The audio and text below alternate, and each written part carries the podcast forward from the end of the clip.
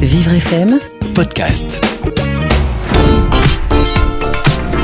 Eric de Vincennes nous a contacté récemment. Il a eu un accident et est obligé de se reconvertir professionnellement. Mireille Garola, vous êtes associé gérant euh, groupe 3C et coach en accompagnement professionnel.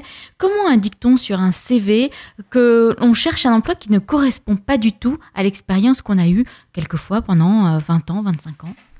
Alors, je vais vous donner une réponse qui va pas beaucoup vous plaire. En fait, surtout, on ne le présente pas comme ça.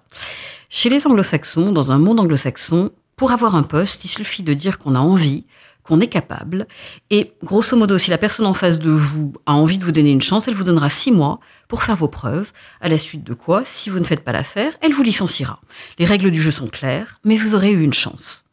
En France, malheureusement, et encore plus avec la crise de ces dernières années, on ne vous fera faire que ce que vous avez déjà fait sous une forme ou sous une autre. Donc, vous ne pouvez pas présenter un CV qui dit quelque chose et dire que vous voulez quelque chose d'autre. Alors, qu'est-ce à dire? Est-ce que ça veut dire que vous ne pouvez absolument pas vous réorienter? Non, et fort heureusement. Ça veut dire tout simplement qu'il va falloir que vous fassiez un exercice un petit peu plus compliqué que vos camarades, et il va falloir que vous travailliez sur ce que j'appelle un CV de repositionnement. Dans un CV de repositionnement, c'est un CV qui, contrairement aux autres, ne sera pas basé sur, de façon chronologique, enfin il y aura bien sûr ça, mais ça ne sera pas l'axe principal, ne sera pas les emplois, le titre du job que vous avez eu et la société pour laquelle vous avez travaillé, avec à l'intérieur les responsabilités que vous avez faites, que vous avez eues.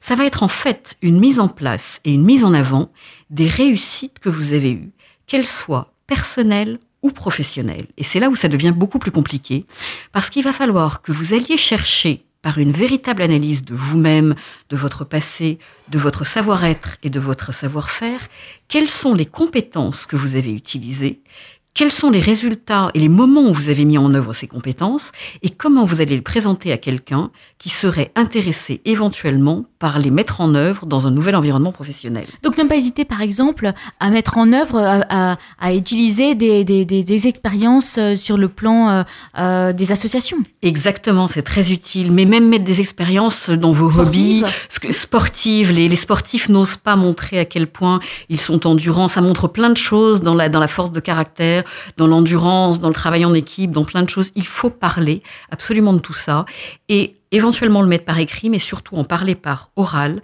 pour expliquer à la personne quand est-ce que vous avez fait preuve de cette compétence ou de ce savoir-être. Et puis surtout, n'oublions pas, si la personne a la chance d'être à l'oral et d'être en face d'un interlocuteur, un, savoir-être, ça ne se prouve pas, ça commence par se montrer dans un échange avec un interlocuteur pour qu'il se rende compte des qualités que l'on peut avoir. Vivre FM, Podcast.